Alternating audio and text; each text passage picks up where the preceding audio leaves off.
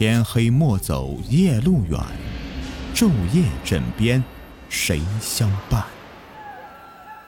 欢迎收听民间鬼故事。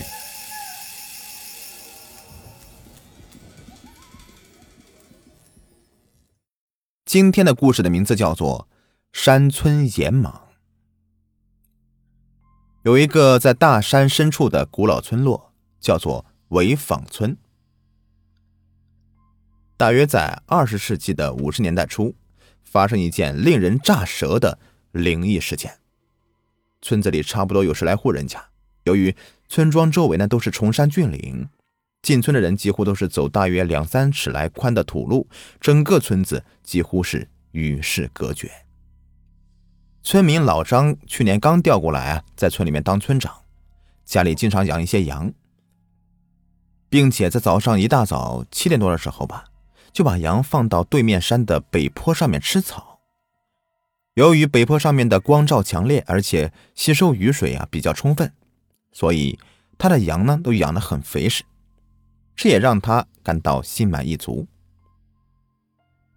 直到有一天，奇怪的事情就发生了。那天一早，老张赶着自己家的羊啊到村对面的山头北坡上面吃草。今天的阳光非常的充足。他想到家里的谷子啊，该搬到房顶上面去晒晒了。想到这事儿，他瞧了瞧北坡上面正在吃草的羊，数了数，一共八只。看着阳光照耀在北坡上，一只只小羊一边沐浴着久违的阳光，一边低着头啊，悠闲的吃草。看到这幕，老张放心的回过头去，往家的方向走去。老张回到家呀，把新割的谷子挑选好，放在簸箕里，拿到房顶上晒。这时候呢，隔壁家的李婶站在老张的屋檐下，看着老张说道：“哎呀，我说老张啊，你家的羊喂饱了吗？怎么不去放羊了？”老张说道：“今儿个我看着天气放晴啊，这不，昨天刚从谷地里面割了谷子。”趁我的羊呢在那山坡上面吃草的当，晒晒谷子。李婶听着，若有所思的低着头，又突然说道：“哎呀，前几天呢，我听说咱们村子里有一户人家一大早放了牛啊，也是到那个北坡上面吃草。晚上主人带回家时啊，发现少了两头。隔天啊，在他家门口不远处的树桩旁边。”看见了两只被撕咬的血肉模糊的牛的尸体呀，一只肚子被撕烂喽，内脏被掏空喽，另外一只牛的头啊不见了，估计是被扯下来了，那样子惨不忍睹。老张听后，急忙放下簸箕里的晒的谷子，三步并作两步的向北坡他的羊所在位置跑去。事情真的。不出他所料，等老张赶到北坡上时，站在那儿数了数羊，发现只有六只，而不是原先的八只了。他发现情况不妙，赶紧把羊赶回家里。老张晚上把今天丢羊的事情说给老婆阿翠听，被阿翠骂了一通。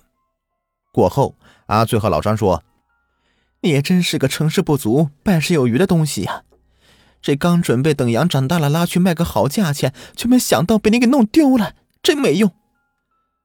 阿翠气得火冒三丈，一屁股坐到凳子上，叹了口气。老张赶紧安慰道：“老婆别急，我会想办法的。”第二天一早，老张拿起挂在储物间门后的那把旧猎枪，用布抹得锃光瓦亮的，然后背上它。用麻绳把那一尺来宽的宰牛刀系在腰间，然后把马厩里的那匹叫做烈风的马牵出来，跨上烈风，巴拉巴拉的向北坡羊丢失的方向飞奔而去。北坡是位于村对面山脚下的一个小山坡，站在北坡坡顶上，放眼望去，老张家所在的村庄啊是一览无余，北坡上面是一片寂静。只有几只蝴蝶在草丛里面飞来飞去的。北坡坡顶再往上走一小段，就有一大片树林。树林再往上呢，就是一座高约二百米的山峰。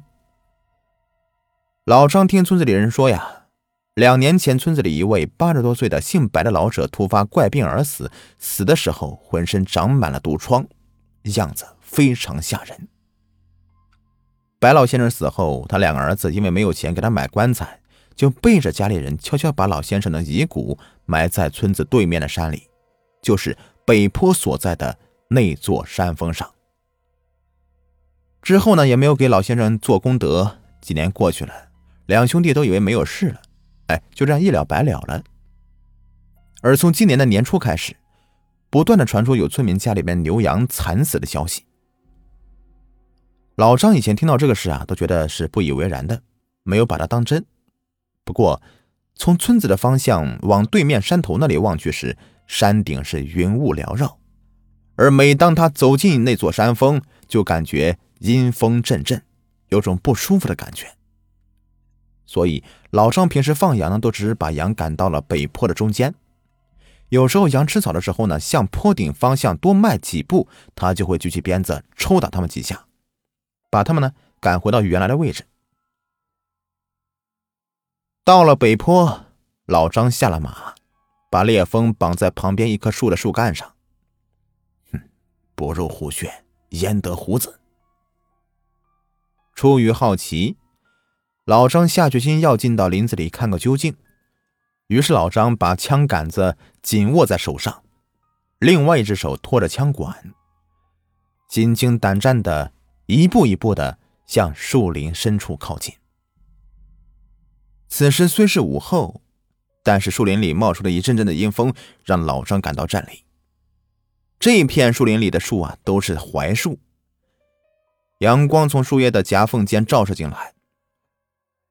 老张走着走着，身后忽然唰的一阵声响，把老张的心提到嗓子眼他回过头一看，是两只乌鸦扑打着翅膀从树枝间掠过去，几片树叶从树枝间被打落下来，在树林间飞舞着。老张这才松了一口气呀，接着往前走。走着走着，觉得树林里的树越来越密，忽然间。旁边不远处传来一阵接一阵的嘶叫声，老张小心的朝着声音的传来的方向走去。